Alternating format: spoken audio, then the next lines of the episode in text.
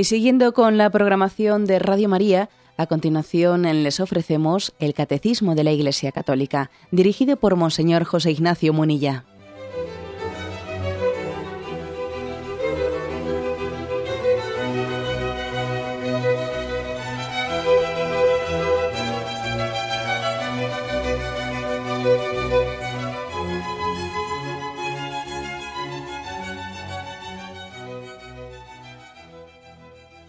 Un cordial saludo a todos los oyentes de Radio María. Un día más, con la gracia del Señor, proseguimos el comentario del Catecismo de nuestra Madre la Iglesia. Hoy comenzamos explicando el punto 2148, dentro del apartado del segundo mandamiento, no tomarás el nombre de Dios en mano. Ya son varios los programas que llevamos dedicando a este tema. Este punto 2148 eh, dice de la siguiente forma, no lo voy a leer todo entero y lo iremos partiendo así conforme vayamos avanzando en la explicación. Dice, la blasfemia se opone directamente al segundo mandamiento. Consiste en proferir contra Dios interior o exteriormente palabras de odio, de reproche, de desafío, en injuriar a Dios, faltarle al respeto en las expresiones, abusar del nombre de Dios. Una primera consideración. El hecho de que haya definido la blasfemia como proferir contra Dios palabras, expresiones, gestos, pero mm, es curioso que diga interior o exteriormente. Interior o exteriormente. Esto yo creo que merece la pena un comentario al respecto. Porque podría haber una mala comprensión de esto, ¿no? Algunos dicen, ah, también uno puede eh, blasfemar por dentro, también uno podría ocurrir eh, que, de alguna manera esté, eh, esté, blasfemando solamente en su interior, aunque, aunque por fuera sea capaz de, pues de mantener las formas, etcétera, ¿no? Claro, esto no supone una imagen de un Dios que no nos deja ni un margen para respirar. O sea, parece que es como lo del ojo ese, ¿no? El ojo que está metido en el triángulo y lo ve todo. Y entonces, claro, cualquier cosa mala que pienses, Dios ya te ha pillado, Dios te ve, Dios te descubre, ¿no? Podría haber una mala comprensión, una mala lectura de esto, ¿no? Cuando la Iglesia predica una moralidad eh, que también hace referencia al interior del hombre, algunos hacen esta lectura. Claro, es que eso es una imagen de un Dios que, es agobiante, que al hombre no le permite, vamos, ni tener un margen de autonomía, ¿no?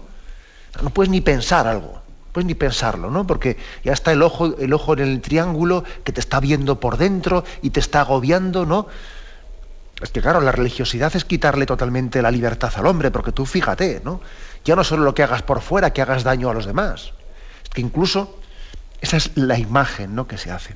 ¿Qué ocurre? Pues que es, eso es pretender, vamos, darle la vuelta totalmente al mensaje de Jesucristo. ¿no? El mensaje de Jesucristo es, es todo lo contrario, es liberador.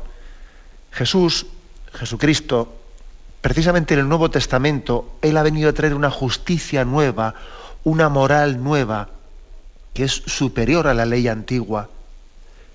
Y precisamente en el Sermón de la Montaña, cuando Jesús predicó las bienaventuranzas, él allí vino a explicar que él, él había venido a dar cumplimiento a la ley y a superarla al mismo tiempo.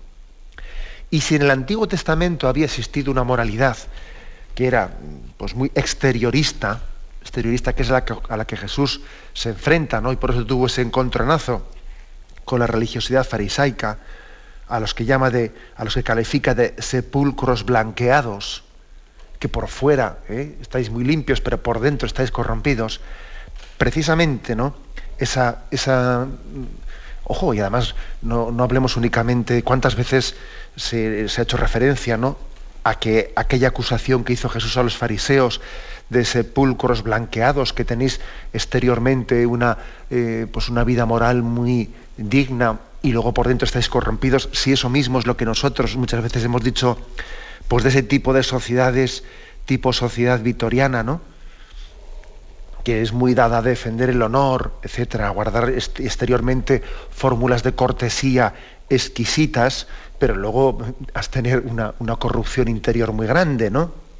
Eso de aquello de no nos traigas la deshonra a casa, ¿eh? Tú si tienes una vida desordenada, pero lo importante es que la tengas bien oculta, ¿eh? bien oculta, pero a casa no nos traigas la deshonra. Eso básicamente es la misma acusación que hizo Jesucristo a los fariseos, sepulcros blanqueados, ¿no?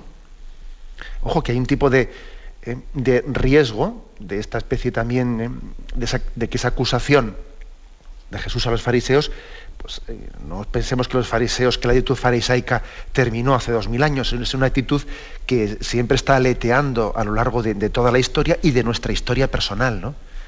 He puesto ese ejemplo ¿no? de no nos traigas la deshonra a casa, que bueno, si, si mi hija tiene eh, un tipo de vida desordenada, bueno, pero lo, peor es que la traiga la deshonra a casa, ¿no?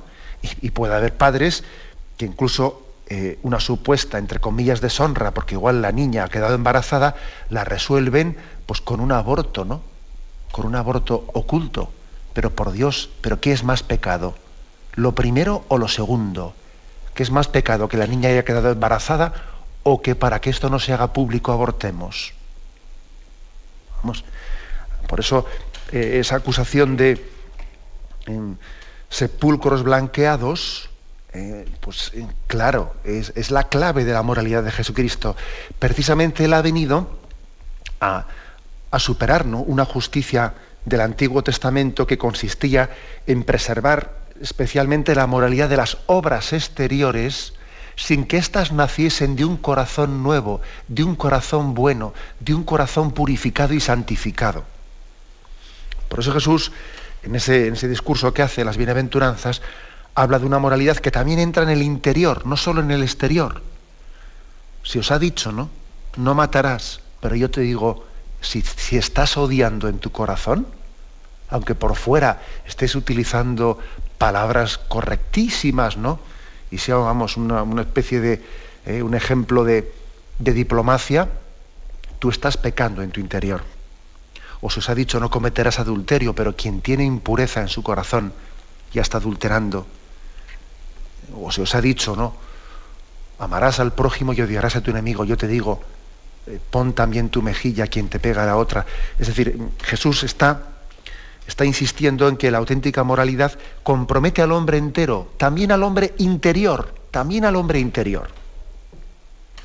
Por eso, por eso aquí hay que decir que cuando el catecismo dice que se puede blasfemar interior o exteriormente, esto no hay que tomarlo en ese sentido de imagen de Dios agobiante que no me permite tener ningún margen de, un cuarto en el que yo esté yo solo sin que alguien me vigile, eh, que es hacer esa especie de imagen del Dios policía que tiene puestas cámaras, eh, cámaras que están grabando todo lo que yo hago en todas las esquinas. Eso es, eso es absurdo, eso es ridículo. ¿eh? Es ridícula tal imagen. Más bien hay que entenderlo en este sentido que quiero explicar, ¿no? en el sentido de, es que Dios quiere hacernos santos no solo por fuera, también por dentro es que una moralidad que únicamente se refiriese a los actos externos sería, vamos, desde luego no, es la de Jesucristo. Jesucristo nos quiere nuevos. Jesucristo nos quiere conforme al corazón de Cristo. Nos quiere dar un corazón nuevo. No quiere que seamos educados, meramente educados, ¿no? Quiere que tengamos un corazón bueno, que es que la cosa va muchísimo más allá, ¿no? Por eso, ¿eh? dice, eh, ojo que se puede blasfemar exterior o interiormente. A esto igual añado el matiz que dije en el programa de ayer, o antes de ayer, no recuerdo muy bien. ¿eh? Dijo porque también hice una referencia, pues, de que los las personas con tendencia escrupulosa, pues pueden armarse un cierto lío, decir, ay, he tenido un mal pensamiento, ay, se me ha pasado por la cabeza es que me ha venido un pensamiento que me parece que he faltado el respeto a Dios, etc.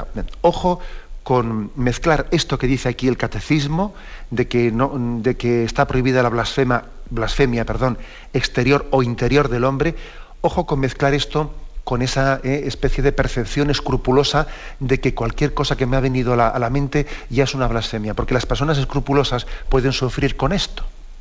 ¿eh? Y yo ayer di como una especie de criterio de, criterio de discernimiento. Que muchas veces cuando la gente, es que me ha venido, bueno, pues eso de que me ha venido ya es bastante significativo, ¿no? Eh, porque, porque cuando uno dice me ha venido, no es él el que voluntariamente se ha adherido a ello, ¿no? sino que, bueno, pues parece que nos asaltan, ¿no? Nos asaltan y de una manera muy brusca, ¿no? y muy intempestiva, nos asalta, además en los momentos más sagrados de nuestra vida. ¿eh? A veces uno igual va a comulgar y de repente le asalta un, pensamiento. Bueno, pues eso, eso no es, ¿eh? eso no es más que una imaginación desbocada eh, a la que no hay que hacerle caso alguno. y no entrar en una especie de batalla de escrúpulos porque se me ha pasado por la mente no sé qué imagen. por lo tanto, no confundamos ¿no? esta exigencia que, que dice el catecismo de que Mm, de que tenemos que respetar a Dios exterior e interiormente. No confundamos eso con esa especie de eh, tentaciones escrupulosas y, que algunas personas suelen tener y por las que suelen sufrir mucho. Bien, hecho este matiz, ¿no? Este matiz, damos un, paso más. ¿eh? O sea que la blasfemia mm, consiste en proferir contra Dios interior, exteriormente, palabras de odio, de reproche, de desafío, en injuriar a Dios, faltarle al respeto en las expresiones, en abusar del nombre de Dios. hay una cosa que, intentando discernir un poco todo esto que dice aquí, ¿no? Lógicamente esto es grave, ¿no? es grave. Es grave a nuestro Padre, a nuestro, al gran defensor de nuestra vida, al único que nos quiere incondicionalmente, ¿no? al único que nos ha demostrado que ese amor suyo es totalmente gratuito, ¿eh? pues hombre, es muy grave al autor de la vida, pues que, estemos respondiendo de esta manera, ¿no? Con palabras de falta de, respeto, reproches, desafíos, injurias, es totalmente injusto, ¿no? En el fondo, este es un pecado, eh, es un pecado que manifiesta nuestra falta de confianza en Dios nuestra falta de confianza en Dios, ¿no? El hecho de que el hombre se revele ante Dios, confía en Él, ¿no? Yo diría contra la blasfemia, confianza en Dios. Contra ese tipo de blasfemia que tiene lugar pues por mm, momentos de rebelión, por pruebas que está pasando el hombre, pruebas en las que el hombre eh, pues se siente abandonado y entonces se revela contra Dios. Contra esa blasfemia, confianza. Señor, tú sabes más. Ese sería, yo creo que sería el mejor antídoto ¿no? contra, la, contra esta blasfemia de la rebelión del hombre contra Dios. Señor, tú sabes más. Yo confío en ti. Si yo no sé nada, Señor. ¿Eh? O sea, creo que esta es una buena educación contra la blasfemia. Hay un caso, ¿no? un caso bíblico que es muy, que es muy gráfico, que es el caso de Job. Recordáis, ¿no? Cómo Job pues, fue probado, ¿no? Fue probado y según pierde los bienes en primer momento, luego pierde eh, la salud, pierde la familia, pierde y, él se va, se va, sintiendo abandonado, se va sintiendo abandonado. Hay un momento en el que estalla, ¿eh? Job estalla y estalla maldiciendo a Dios, maldiciendo el día en que nació. Ojalá no hubiese nacido. ¿eh? Ojalá mi madre me hubiese estrellado, ¿no? Ojalá él se revela frente a Dios, ¿no? Hay un momento en el que en el que Job estalla, que es un tipo de blasfemia, ¿no? Un tipo de blasfemia frente a Dios, ¿no? Y, Dios, en primer lugar, se calla. Dios calla y deja que vaya supurando la, eh, esa herida de Job, ¿no? Que vaya supurando, supurando. Y luego él le dice, ¿quién es el que está elevando esas frases insensatas contra mí? Dios está también diciendo, pero vamos a ver, ¿quién es ese que profiere esas frases insensatas? A Job, eh, claro, es verdad que Job en un primer momento, pues con mucha facilidad pronuncia aquello de el Señor me lo dio y el Señor me lo quitó. Pero claro, lo dice más de boquilla, de boquilla. Lo dice un par de veces y tal, pero la tercera ya estalla. Ya el Señor me lo dio, el Señor me lo quitó, y ya le falta la confianza en Dios y estalla, ¿no? Y entonces cuando, cuando tiene esa rebelión, a Job le falta, le falta decir eso del Señor me lo dio, el Señor me lo quitó. A Job le falta decir, Señor, tú sabes más, pero no con la boquilla, sino con el corazón. O sea, le falta un acto de confianza, decir, Señor, yo no entiendo nada, pero confío en ti. Señor, tú sabes más. Yo solo sé que no sé nada, pero yo solo sé que tú eres bueno. eso es lo que le falta a Job, ¿no? Que bueno, que precisamente también Dios permite que esa rebelión forme parte de una escuela de educación en Job, ¿no? que le lleva finalmente a decir, he sido un bocazas y me tengo que callar. Y entonces es cuando ¿eh? Yahvé le muestra a Job, ¿no? Le, muestra el misterio escondido de Dios que él es incapaz de entender, ¿no? Le dice, a ver, ¿has visto las nubes? ¿Has contado las gotas del agua? ¿Has contado las, los granos de la, de la arena? ¿Sabes decirme cuántos son?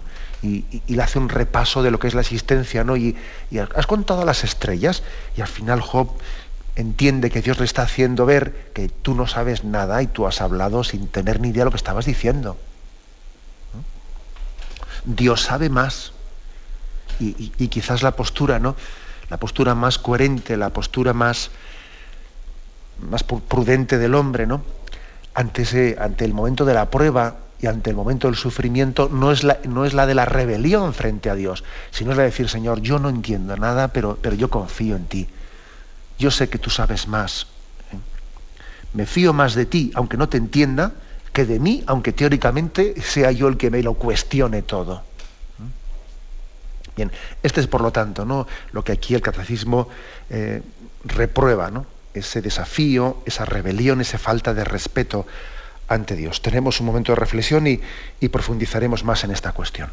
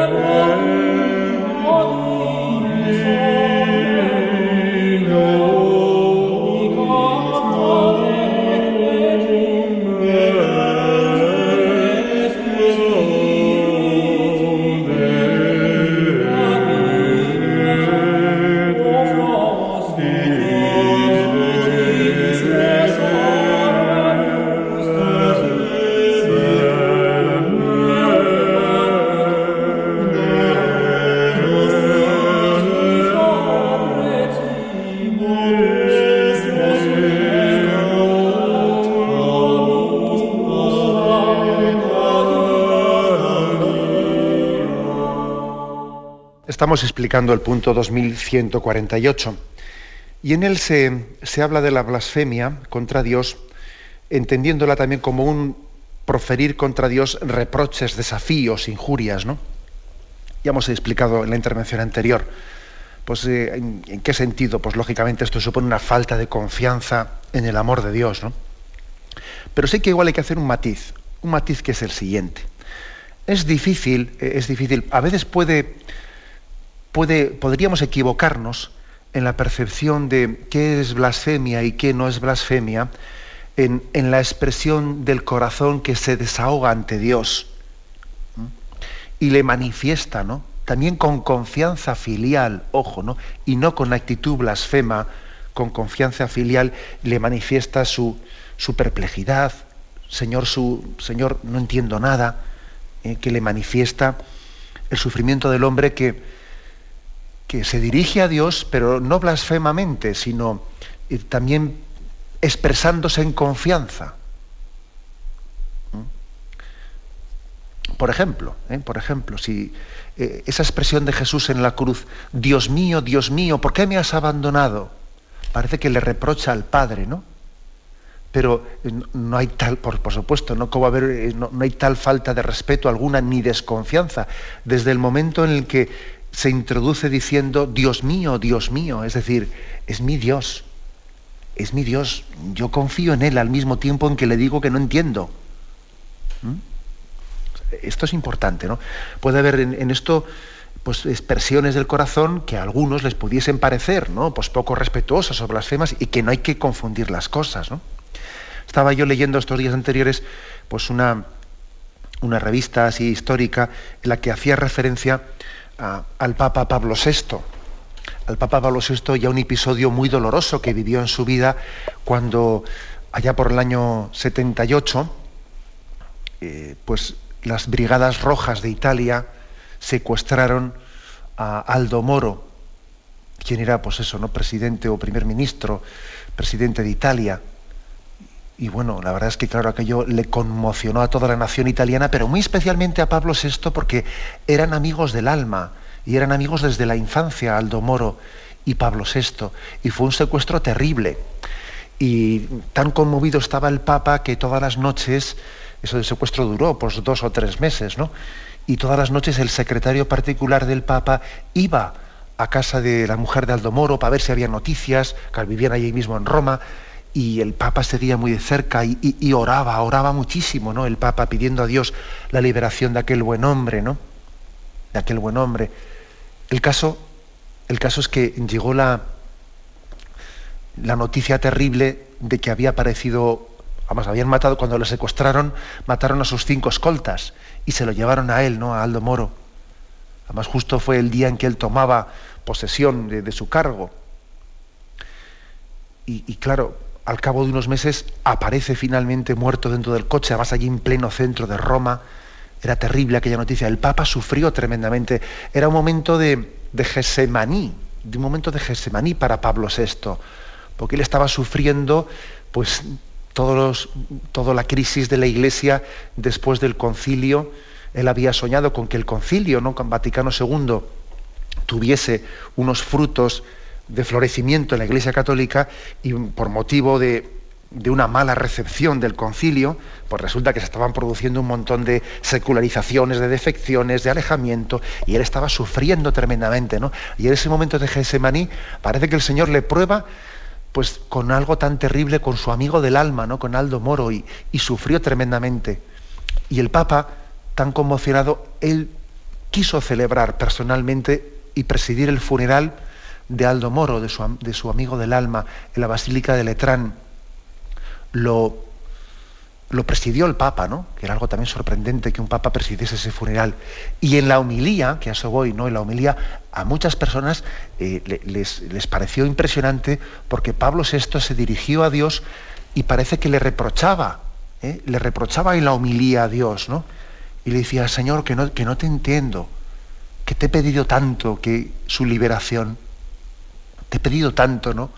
He orado con tanta intensidad estos meses del secuestro.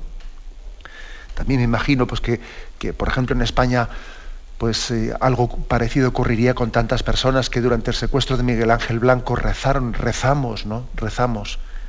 Yo también recuerdo, ¿no? Pues con qué intensidad rezamos aquellos días pidiendo la liberación de aquel joven inocente, ¿no? Y, después, Pablo VI en aquella homilía, él dijo a Dios, mucha gente se, eh, se, conmocionó al escuchar, a ver cómo el Papa se desahogaba. ¿eh? se desahogaba en la homilía y decía, Dios mío, que, no, te, que no te entendemos, ¿no? ¿Cómo has permitido esto? Pero entended bien que aquí no hay tal ni blasfemia ni sombra, ni sombra de tal, ¿no? No hay que confundir esto ni con blasfemia ni con falta de respeto a Dios. Es que el hombre, por eso digo aquí que hay que hacer un discernimiento, ¿no? De lo que es blasfemia y lo que no es, ¿no? Es que el hombre también, el hijo, el hijo abre el corazón ante el Padre y se muestra tal y como está. O sea, no puede delante de Dios, si está en una situación de perplejidad, ¿eh? pues no puede hablar a Dios como si, esos sentimientos no los tuviese. Se expresa en confianza. Y no es que eso suponga eh, un, pues un desafío a Dios, no, porque como he dicho antes, quizás la, eh, el matiz que distingue lo que es blasfemia de lo que es un corazón que se abre en confianza a Dios, mostrándole el dolor que tiene y la incomprensión que tiene, porque no comprendo los caminos de Dios, ¿no? Es precisamente la invocación primera, Dios mío, Dios mío, ¿por qué me has abandonado? Y el que diga Dios mío, Dios mío, es precisamente la mejor señal de que, de que no es blasfemia, de que es acto de abandono, al mismo tiempo que expresión del dolor de lo que no entiendo, ¿no? Y está claro, y está claro que no lo entiendo. Está claro que no lo entiendo, ¿no? Porque ese mismo salmo del ¿por qué me has abandonado? Todos sabemos que el Padre no abandona al Hijo. El Padre no abandona al Hijo. Pero es verdad que hay momentos y pruebas en la existencia en los que uno experimenta que, como si fuese así. O sea, Dios Padre no abandonó, no abandonó nunca a Dios Hijo, pero es verdad que también le pidió la prueba, le pidió la prueba de que él tuviese la experiencia humana del abandono. Porque una cosa es sentir el abandono y otra cosa es estar abandonado de verdad. ¿Mm? Es, por ejemplo, como cuando un niño cuando, como cuando un niño eh, va por la calle y se piensa que se ha perdido y sufre y llora y, ay papá, mamá, y se resulta que su papá va detrás, unos metros por detrás y le va vigilando y está perfectamente vigilado, ¿no? Y él se piensa que se ha perdido, pero no se ha perdido. O sea, Dios Padre nunca abandonó al Hijo. Dios Padre nunca nos abandona a nosotros, aunque Dios permite que en ocasiones tengamos la experiencia de como si estuviésemos abandonados, pero no lo estamos nunca. Y en esos momentos no es blasfemo, no es blasfemo el que recurramos a Dios expresándole, bueno, la experiencia que estamos teniendo, lo que estamos sintiendo. Pero siempre, siempre, fijaros bien, y esto es lo que nos libra de que esto no es blasfemia, siempre en nuestro interior diciendo, esto es lo que yo experimento, pero Dios sabe más. Por eso dice, Dios mío, Dios mío. Es decir, tú eres Dios. Aunque yo no entiendo nada, tú no dejas de ser Dios. Y Dios mío. Es decir, sé que me quieres, que me has creado. ¿Mm?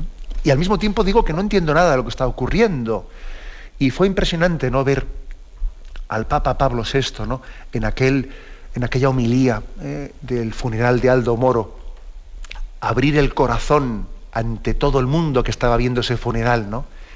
Y él ante Dios, en la prueba final de su vida, en la prueba final de su vida, cuando todo el mundo sabía que estaba sufriendo un montón en la iglesia, estaba sufriendo un montón porque, porque le estábamos dejando solo, le estábamos dejando solo al Papa con el peso de la iglesia.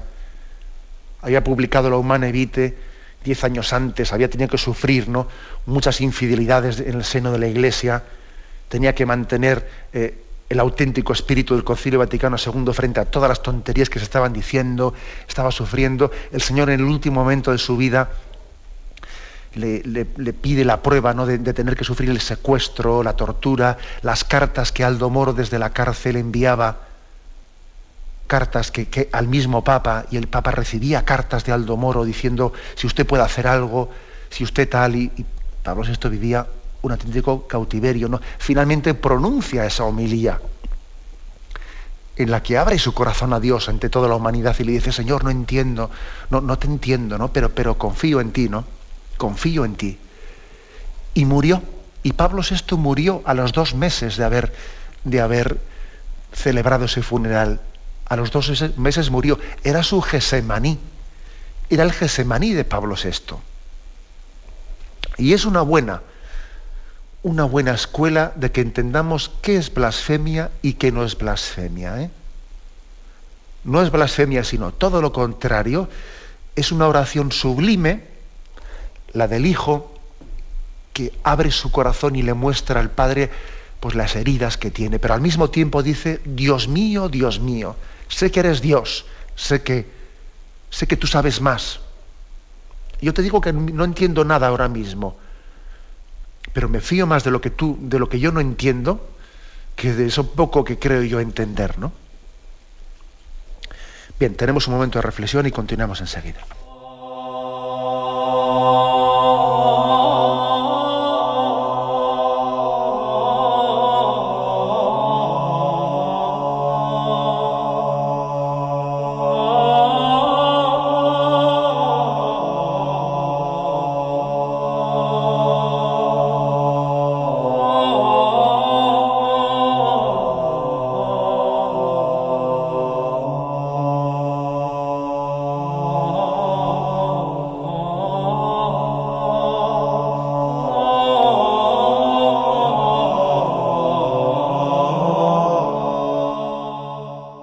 Continuamos la explicación de este punto 2148 sobre la blasfemia. Lo hemos dejado, hemos hecho una primera lectura de la primera frase, la segunda dice, Santiago reprueba a los que blasfeman el hermoso nombre de Jesús, que ha sido invocado sobre ellos. La prohibición de la blasfemia se, se extiende a las palabras contra la iglesia de Cristo, los santos y las cosas sagradas.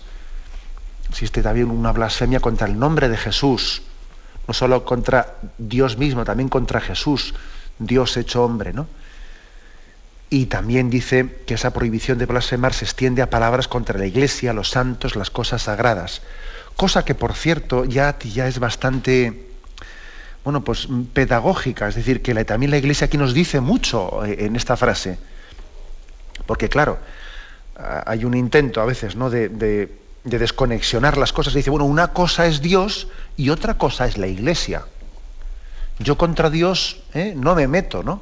Yo me he metido contra la iglesia, ¿no?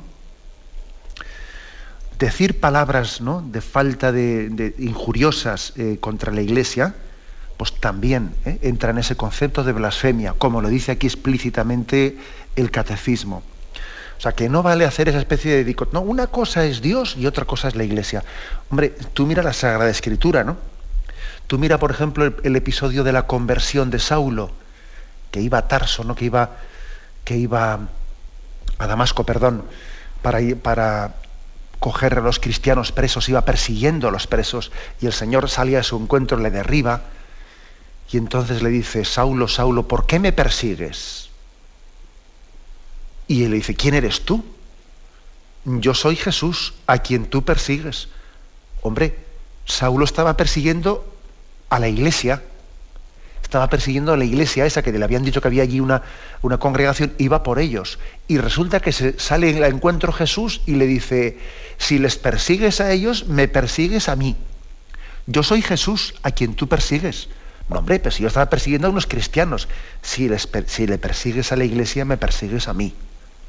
Luego, fijaros bien dónde queda, ¿no? Ante un pasaje como este en la Sagrada Escritura, dónde queda eso de que una cosa es Dios y otra cosa es la Iglesia. Yo me meto con la Iglesia, no me meto con Jesús. Ya, pues mira. Lo mismo decía San Pablo. Y salió Jesús a su encuentro y le reprochó que le estaba persiguiendo a él, a él. Porque cada vez que lo hicisteis con, unos, con uno de estos, a mí me lo estabais haciendo. Yo soy Jesús a quien tú persigues. Por lo tanto, también existe una blasfemia eh, a la hora de, injuriar y maltratar eh, a la iglesia, ¿no? Y también existe una, una, blasfemia a la hora de injuriar y maltratar a los santos y a las cosas sagradas, dice aquí también el catecismo, ¿no? Que es otra gran lección, porque quizás el, la sensibilidad no católica, ¿eh? de tipo, pues de tendencia protestante, ha hecho como una, una distinción ¿no? absoluta de que aquí santo solo es Dios, ¿no? Y entonces, eh, sabéis que la doctrina luterana no reconoce mm, pues nuestra fe católica sobre la veneración que tenemos a los santos, etcétera, pues porque todos los santos también son pecadores, etcétera, etcétera. No, no vamos a ver, pues aquí también lo, lo afirmamos claramente, también se puede blasfemar faltando al respeto a los santos. Porque ya sabemos que los santos, pues son de carne y hueso como nosotros, ¿no? Pero el Espíritu Santo ha hecho una acción en ellos. Si le llamamos santos, es porque Dios les ha santificado. O sea, que nosotros, nosotros cuando, cuando llamamos santos pues a San Ignacio, eh, a San Alfonso María Ligorio, a, a, Santa Teresa de Jesús, a lo que sea, ¿no? Cuando llamamos santos, no es porque estemos negando que Dios es el solo santo, es que el solo santo santifica a las criaturas. esa es la grandeza de Dios. Que no es una santidad metida en una urna ahí arriba, es que Él nos hace santos. Ese es el poder de Dios, ¿no? Capaz de santificar a pecadores como nosotros, quiere hacerlo. Entonces, quien, cuando injuriamos a los santos, estamos también injuriando, estamos blasfemando contra Dios, porque estamos injuriando la obra de santidad que Dios ha hecho en nosotros, ¿no? Luego también se puede cometer blasfemias por, por, injuriar a los santos o las cosas sagradas. Sí, porque por ejemplo cuando alguien pues, utiliza palabras de falta de respeto pues contra bueno, por ejemplo, contra lo que son los, eh, instrumentos litúrgicos sagrados, eh, contra la patena, contra el cáliz, contra el copón, tantas cosas. No, ojo, es una manera también de agraviar la santidad de Dios. ¿Mm? Eso es un matiz importante que hace el catecismo. Seguimos adelante, dice. Es también blasfemo recurrir, estoy en el mismo punto, ¿eh? pero en la siguiente frase, es también blasfemo recurrir al nombre de Dios para justificar prácticas criminales, reducir pueblos a servidumbre, torturar o dar muerte. El abuso del nombre de Dios para cometer un crimen provoca el rechazo de la religión. Otro tipo, pues, de blasfemia, vamos a ver. ¿eh? Aquí se refiere a una blasfemia ya menos, digamos, mm, vocal, sino más conceptual.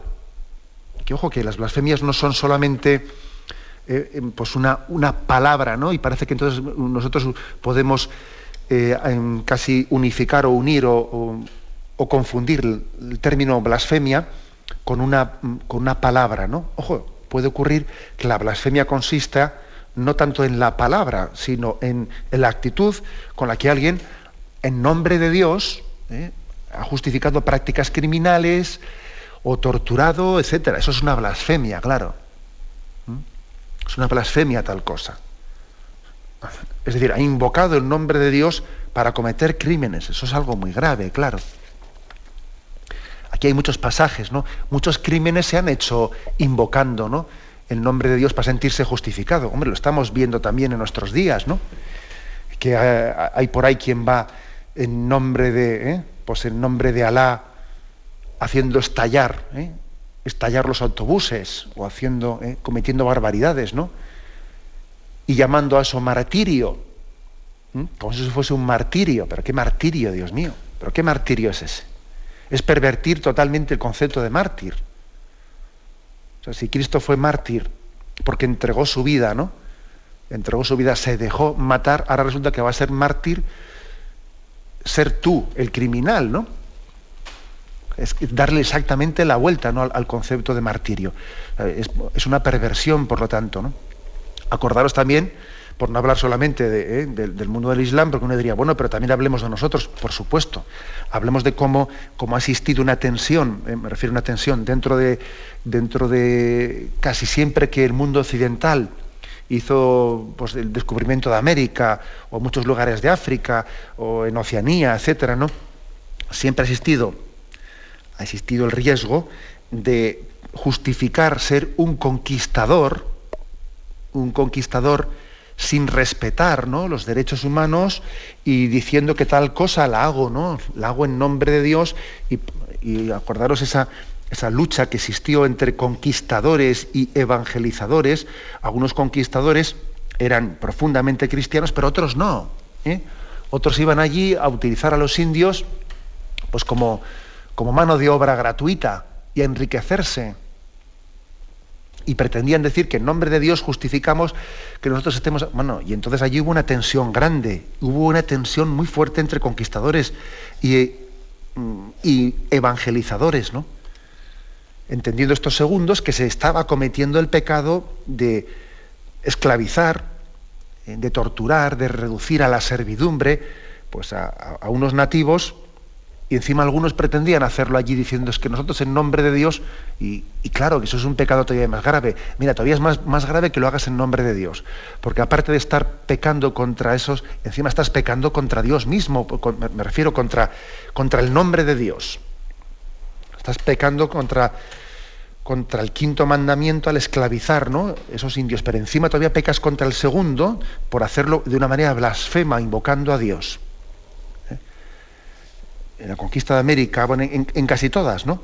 Pero yo creo que lo, que lo, que, lo, grande de la conquista de América y la diferencia entre América del Norte y América del Sur es que en América del Sur, pues los evangelizadores españoles fueron una voz crítica una voz crítica frente a esos abusos y, bueno y la diferencia está oye pues que precisamente por esa voz crítica que mantuvo la Iglesia Católica a diferencia de lo que ocurrió en América del Norte en América del Sur pues no se llegó no pues, se llegó a un mestizaje no y se llegó a formar un único pueblo no dos pueblos sino un único pueblo.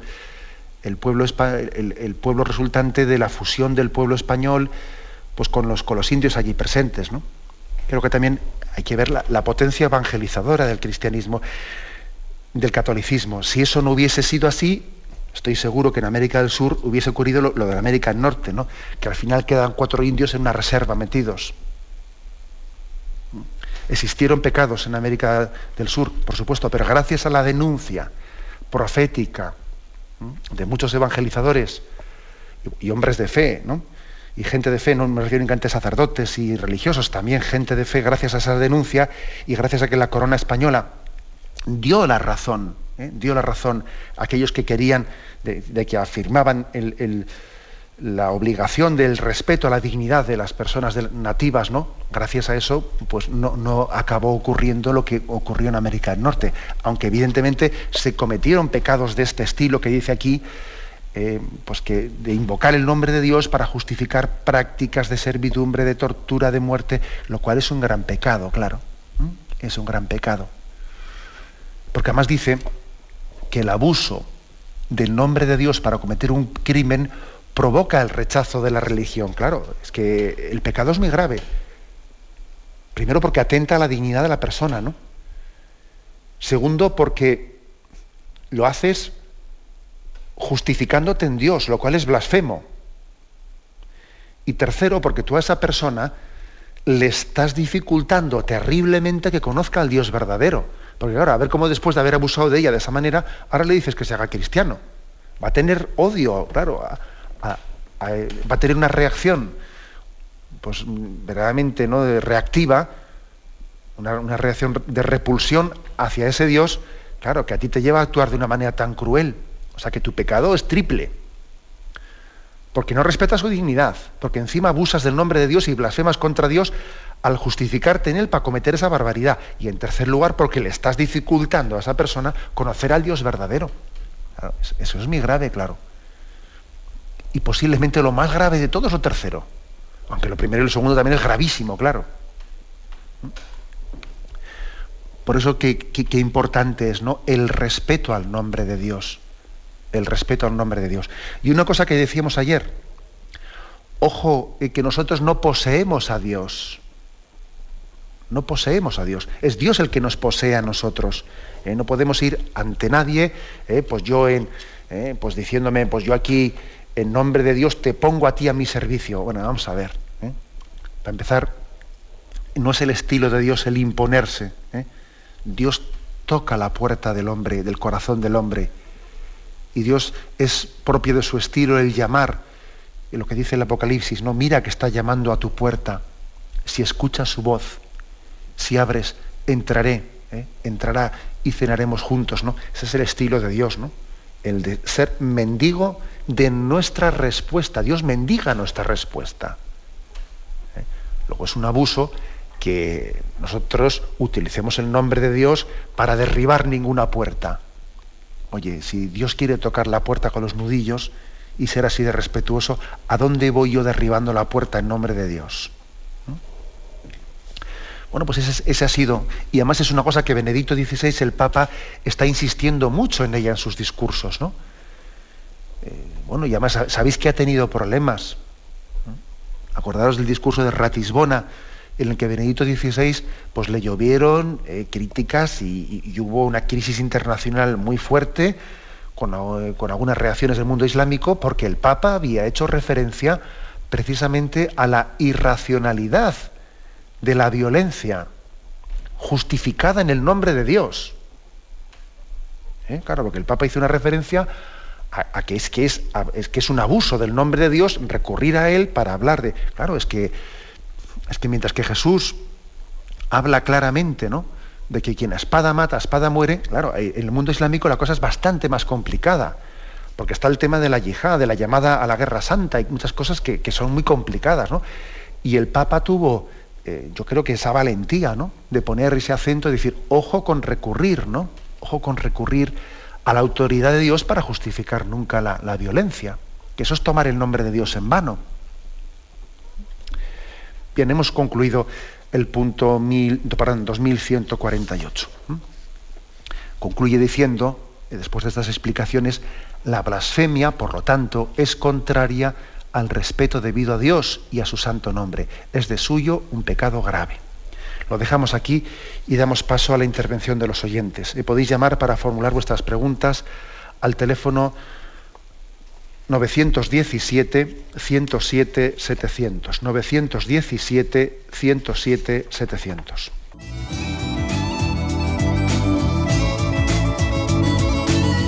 ¿Le gustaría tener sus programas favoritos de Radio María en CD o DVD? ahora es posible.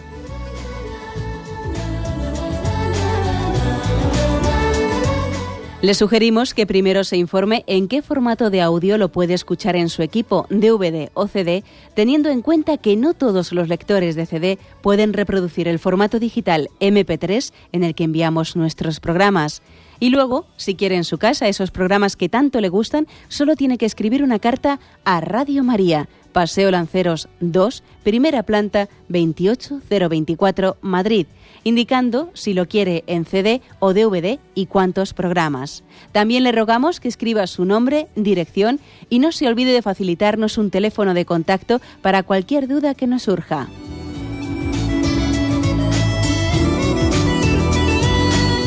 Radio María, más cerca de usted.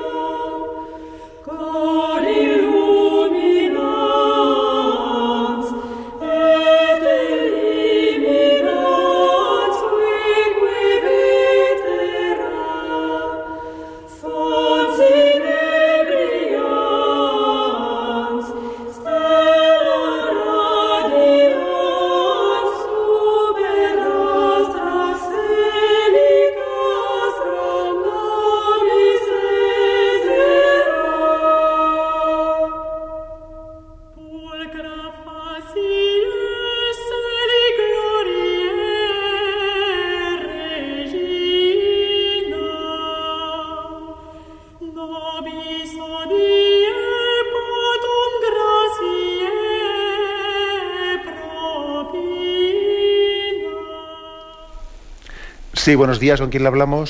Sí, buenos días. Eh, una pregunta, eh, ¿para qué quiso Jesús tener la experiencia del abandono? Y si no era falta de fe lo que tenía, ¿qué era? Eh, ¿Por qué estaba desesperado? Vamos a ver, dice usted por qué quiso él.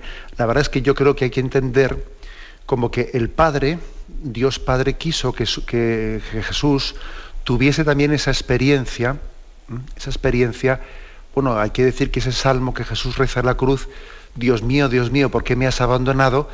Es un salmo que comienza con una experiencia de abandono, pero termina con una experiencia de presencia de Dios. ¿eh? Ahora, eso no quiere decir que la primera parte del salmo sea falsa. O sea, Jesús cuando lo rezó, lo rezó de verdad. ¿eh? Entonces, ¿por qué quiso Dios Padre, no? Que Jesús tuviese esa experiencia. Bueno, pues por la sencilla razón de que de que Él había querido un redentor para nosotros que compartiese también nuestra experiencia. O sea, Jesús ha querido redimirnos de la muerte compartiendo también la experiencia del hombre, compartiendo lo que es la soledad, compartiendo lo que es hasta las tentaciones. Jesús quiso ser tentado. Fijémonos lo que es también el que Jesús permitiese, Dios Padre permitiese que Dios Santo fuese tentado por el diablo. O sea, Él ha querido compartir la experiencia humana para que nosotros cuando pasemos por ella no nos sintamos solos. Sepamos que Jesús también ha pasado por ahí. Y como ha pasado por ahí, ¿eh? Él también me comprende, me entiende. Es, como un intercambio. ¿eh? Él ha querido tomar de mí la prueba y yo tomo de Él la fuerza para superarla. Es un intercambio. Bueno, adelante, damos paso a un siguiente oyente. Buenos días. Buenos días, monseñor. Buenos días, adelante. encantado de hablar con usted. Igualmente. Mire, sobre el tema que ha dicho de la guerra, eh, que bueno, que no se puede justificar el, ir a la guerra en nombre de Dios y eso, eh, creo recordar que Santo Tomás escribió mucho sobre las causas justas para ir a la guerra, ¿no? Y no me ha quedado demasiado claro el, el cómo usted lo ha explicado en ese sentido, ¿no? Parece que todas las guerras son injustas y al mismo tiempo, bueno, allí están las cruzadas que tuvieron un motivo en el fondo, pues, de defensa de la fe, ¿no?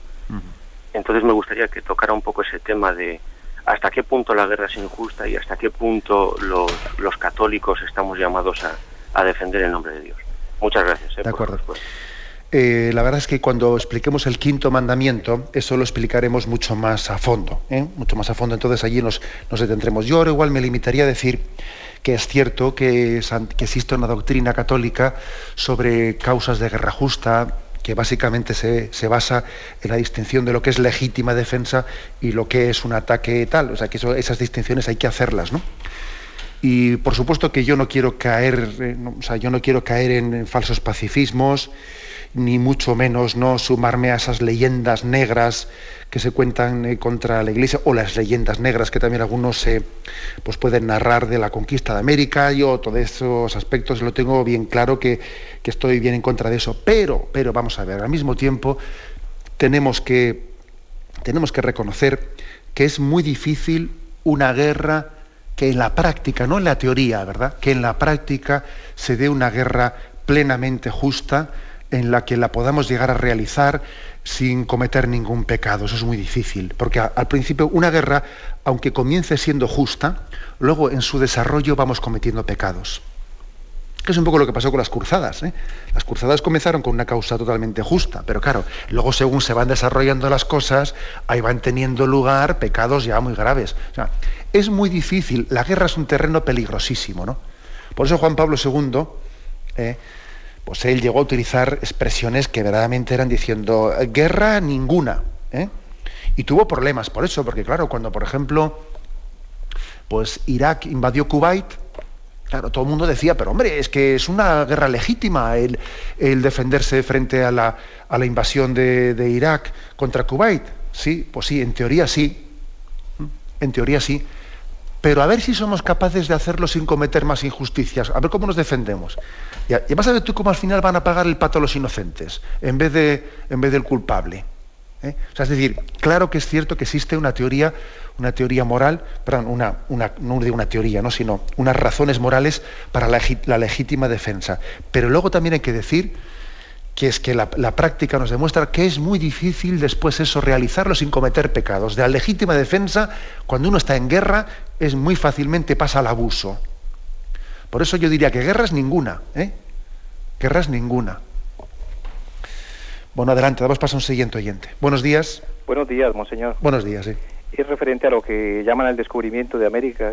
Quería destacar aquello que hizo Juan Pablo II en su viaje en el año 86 a, a Cali, Colombia, en su encuentro con los nativos. Aquello que no recuerdo las palabras que él dijo, pero le pidió perdón en nombre de la Iglesia a todo el pueblo latino por la barbarie cometida contra ellos. Es decir, yo diría que esto no se llamaría un descubrimiento, sino un genocidio tan grande, pues ha sido una guerra que realmente el pueblo latino perdió. ¿Qué es esto, Monser? Muchas gracias. Sí, eh, es verdad. Al mismo tiempo que también yo creo que para no caer en la leyenda negra, hay que añadir a eso que ha dicho lo que también Juan Pablo II en muchos discursos ha afirmado. ¿eh?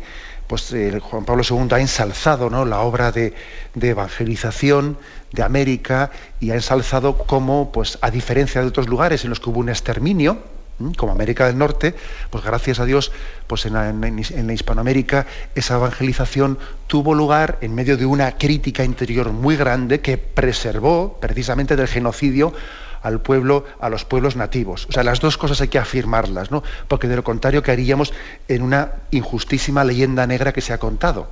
Es que es curioso que nosotros hayamos cargado con una leyenda negra en vez de haberla cargado el mundo anglosajón con respecto a Norteamérica, pero por Dios que los que exterminaron al mundo nativo fueron, fueron ellos, no nosotros, ¿no? Bueno, ahora bien, o sea, yo creo que las dos cosas, igual que he dicho antes que es imposible hacer una guerra justa sin caer en pecados personales, eh, eh, es muy, sería también demasiado sencillo, ¿no? Eh, podemos pecar con respecto a la lectura histórica, ¿no? Pues de la conquista y evangelización de América. Podemos pecar o de hacer una leyenda negra, que sería injusta totalmente, o de hacer también una lectura idílica. Allí, hubo pecados muy graves. La prueba es que, la prueba es que Bartolomé de las Casas y otros muchos hacían denuncias muy graves de lo que allí estaba ocurriendo. ¿no? Creo que eh, no podemos ser simplistas, ¿no? y por eso Juan Pablo II, al mismo tiempo que pidió perdón en nombre de la Iglesia por los abusos que algunos cometieron, también al mismo tiempo felicitó ¿no? y dio gracias a Dios por aquella, obra de, por aquella obra de los descubridores y evangelizadores. Las dos cosas salieron de la boca del mismo Papa. Las dos cosas son verdad y hay que matizarlas. ¿no? Bien, que sea muy brevemente un último oyente. Buenos días. Buenos días. Yo ah, quería decirle que me ha gustado mucho todo lo que he oído sobre todo esto de las, de las actitudes farisaicas que, que aletean hoy en día también en cada uno de nosotros. Pero es que se le ha escapado un segundo mm, relacionar el Antiguo Testamento con um, como si no no se pudiera ser bueno solo con el Antiguo Testamento. De acuerdo que esto Jesucristo ha sido magnífico el avance que nos ha proporcionado, pero eh, creo que las personas que viven en el Antiguo Testamento también pueden llegar a la bondad. Y bueno, esto de las cruzadas mm, también creo que fracasó porque justamente porque el lema era Dios lo quiere y bueno, pasaron por todas las juderías mm. asesinando y masacrando. Fue una pena que no se hicieran bien las cosas. Disculpe que como tenemos poquito tiempo, eh, el plan, tema que plantea la oyente la verdad es que es muy interesante, pero yo sí que le diría que por supuesto que nosotros creemos que el Antiguo Testamento es una revelación de Dios, pero no olvidemos de que es incompleta, que le falta Jesucristo. Eh, que el Antiguo Testamento sin Jesucristo es como la boda sin la novia. Y claro, una boda sin la novia es que por Dios falta lo principal. Por eso nosotros al mundo judío que le tratamos como, hermanos mayores nuestros, al mismo tiempo rezamos por ellos para que se den cuenta de que todo el Antiguo Testamento sin la novia es que está, es que está, pues eso, no iba a decir huérfano, está, pues está viudo, está viudo. Eh, sin Jesucristo el Antiguo Testamento es incompleto y el corazón del hombre no puede ser santificado sin Jesucristo, aun cuando el Antiguo Testamento prepara para ello. Me despido con la bendición de Dios Todopoderoso, Padre, Hijo y Espíritu Santo. Alabado sea Jesucristo.